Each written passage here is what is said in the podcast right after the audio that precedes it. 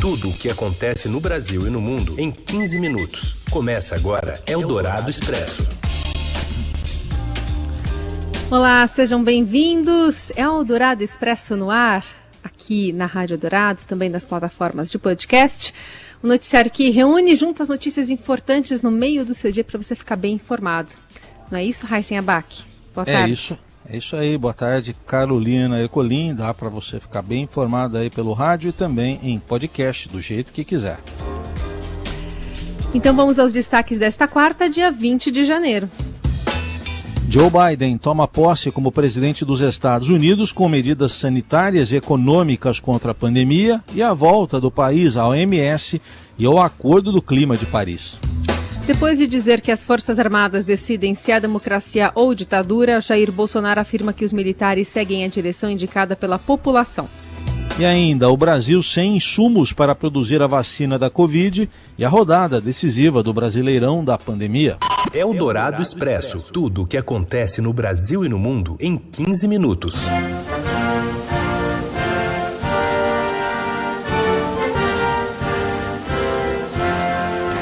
E Joe Biden toma posse nesta quarta-feira com a missão de mudar a direção dos Estados Unidos e recolocar um país dividido no caminho da normalidade.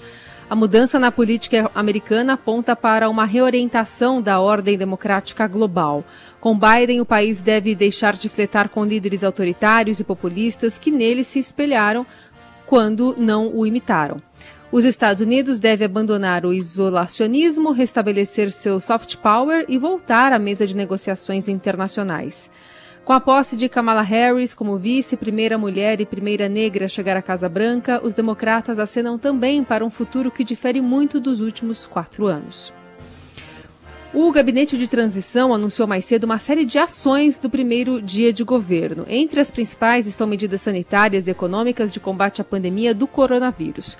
Outras iniciativas serão o retorno dos Estados Unidos à Organização Mundial da Saúde e ao Acordo de Paris para o Clima. Haverá ainda a reversão de várias decisões do presidente Trump, como a construção do muro na fronteira com o México e o veto à entrada de cidadãos de países muçulmanos nos Estados Unidos. O gabinete de transição afirmou que as primeiras medidas do novo governo visam adotar ações para lidar com a pandemia, fornecer alívio econômico, combater a mudança climática e promover a igualdade racial. Apesar da antecipação de algumas decisões, o momento mais aguardado do dia é o discurso de Biden, marcado para a tarde desta quarta, como conta a correspondente do Estadão em Washington. Beatriz Bula ainda destaca o sem precedentes esquema de segurança montado na capital para o evento, a posse terá mais militares do que os Estados Unidos têm no Iraque e no Afeganistão. Todas as ruas do centro estão bloqueadas há alguns dias já e devem continuar mesmo depois da posse. É um clima assim de cidade sitiada, tem mais é, a gente vê mais soldados é, da Força Nacional do que civis nas ruas, aqui andando no centro. A população não vai conseguir chegar perto da posse no lugar de todas as pessoas que a gente está acostumado a ver nas imagens, dessa vez tem bandeiras é, dos Estados Unidos e, do, e, dos Estados americanos também representando a população naqueles gramados, uma posse bastante diferente.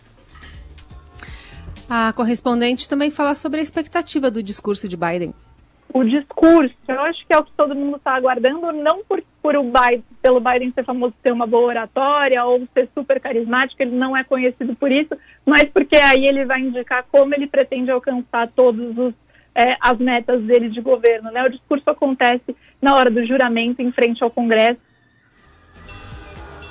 E Donald Trump fez a sua última aparição em Washington DC como presidente antes de Joe Biden prestar juramento como novo líder dos Estados Unidos. Ele não quis participar da posse, como é tradicional na transição de poder.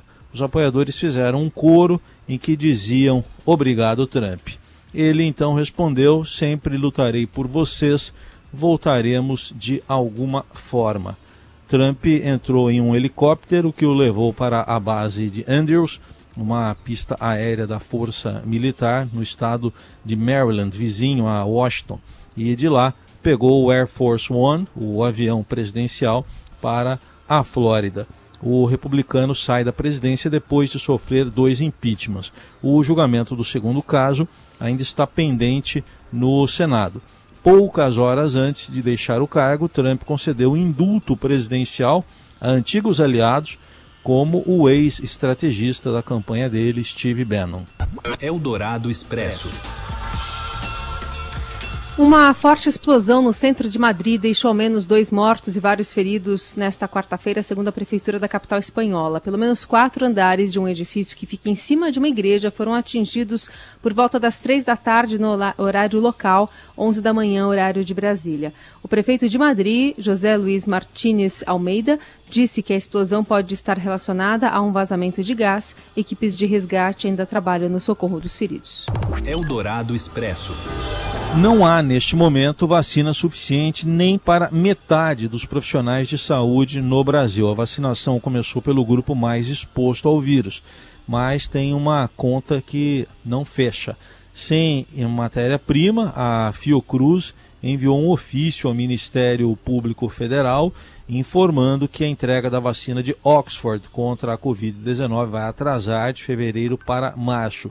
Segundo o órgão, os insumos vindos da China ainda não têm data para chegar ao Brasil. Também com atraso em insumos na produção das doses da Coronavac, o diretor do Instituto Butantan, Dimas Covas, fez um duro apelo ao presidente Jair Bolsonaro para que os insumos cheguem ao Brasil.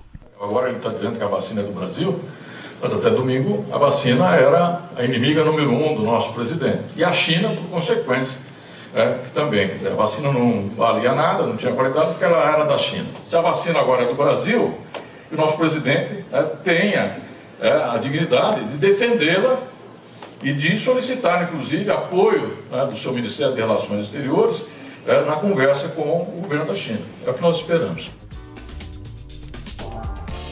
E a pandemia continua. No Pará, sete pessoas da mesma família morreram sem oxigênio. As vítimas estavam internadas com sintomas da doença em Faro, que fica na divisa com o Amazonas. Ao menos outras 18 pessoas, 18 pessoas morreram asfixiadas no Amazonas por falta de cilindros. E em São Paulo, a Grande São Paulo e Sorocaba podem regredir do plano de flexibilização após a lotação dos hospitais. Quatro estão com 100% dos leitos de UTI lotados e houve um salto de 60% no número de mortes na última semana. Um rebaixamento do Plano São Paulo pode ocorrer até sexta-feira. E depois de dizer que são as Forças Armadas que decidem se o povo vive em uma democracia ou em uma ditadura, o presidente Jair Bolsonaro afirmou hoje que os militares seguem o norte indicado pela população. Ele participou em Brasília de um evento em comemoração aos 80 anos do Comando da Aeronáutica. O Brasil vem experimentando mudança ao longo dos últimos dois anos. Uma das mais importantes, temos um presidente da República que, juntamente com o seu Estado-Maior, ministros acreditam em Deus, respeitam os seus militares fato raro nos últimos, nas últimas três décadas em nosso país. E também deve lealdade absoluta ao seu povo. Nós, militares das Forças Armadas, seguimos o norte indicado pela nossa população presidente Bolsonaro também disse que prega a paz e a harmonia, e referindo-se aos que chamou de setores que remam em sentido contrário ao governo, afirmou: vocês perderão. Você ouve Eldorado Expresso.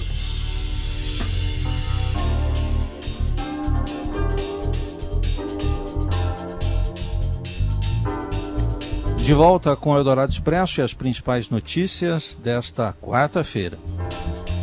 São Paulo encara o Inter tentando manter a liderança do Brasileirão. Confronto direto. Fala Robson Morelli.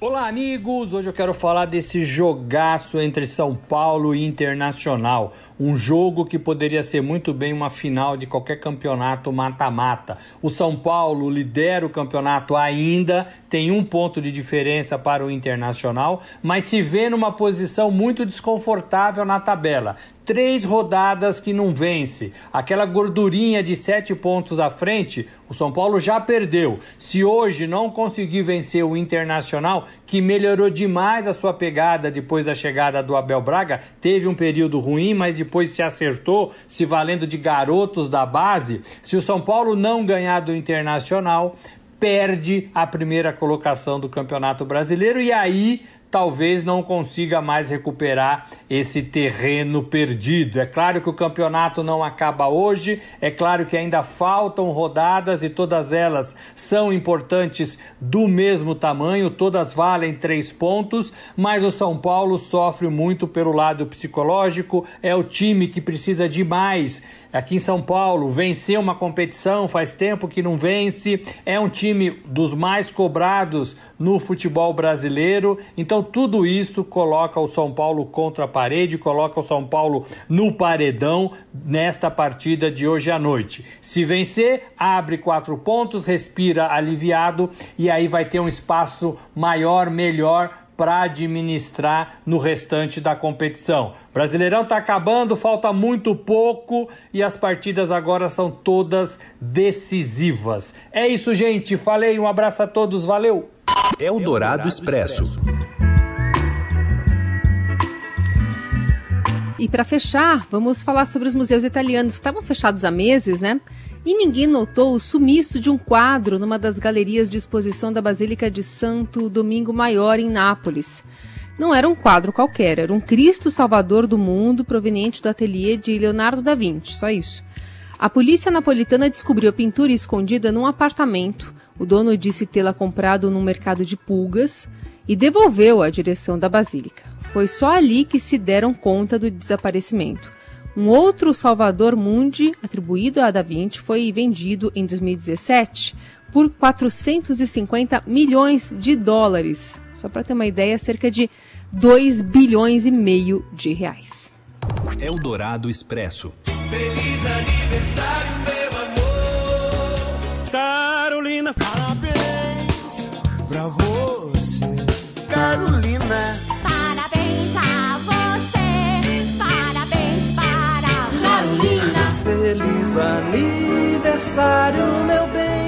parabéns para quem gostar de você. Feliz pra você, feliz pra nós dois, feliz para o seu amor.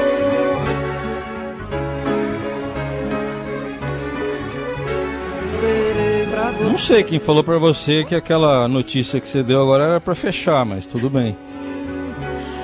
Essa É. que é pra fechar. Essa aqui, com o Lô Borges cantando pra você no finalzinho. Os três nós, um, dois, três, um, dois, três, um, dois, três, um.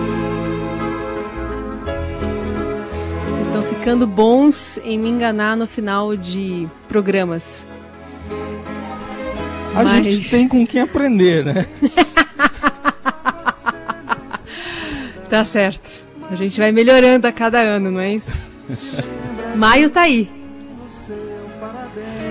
Obrigada a todos. É um aniversário diferentão, mais uma vez, né? A gente tá pegando o fim de um ciclo, né? Tem gente que em março começou já a comemorar aniversário em quarentena. Agora quem tá em janeiro também tá comemorando assim, dentro de casa. E assim seguiremos até que essa pandemia vá embora para abraçar todo mundo e aglomerar é, com todo mundo que a gente gosta. Obrigada mais uma vez. E amanhã estamos de volta. Amanhã, de volta, ao lado da aniversariante. Tchau. Feliz aniversário, meu bem, parabéns para quem gostou de você. Feliz pra você, feliz pra nós dois, feliz para o seu amor. Você ouviu Eldorado Expresso tudo o que acontece no Brasil e no mundo em 15 minutos.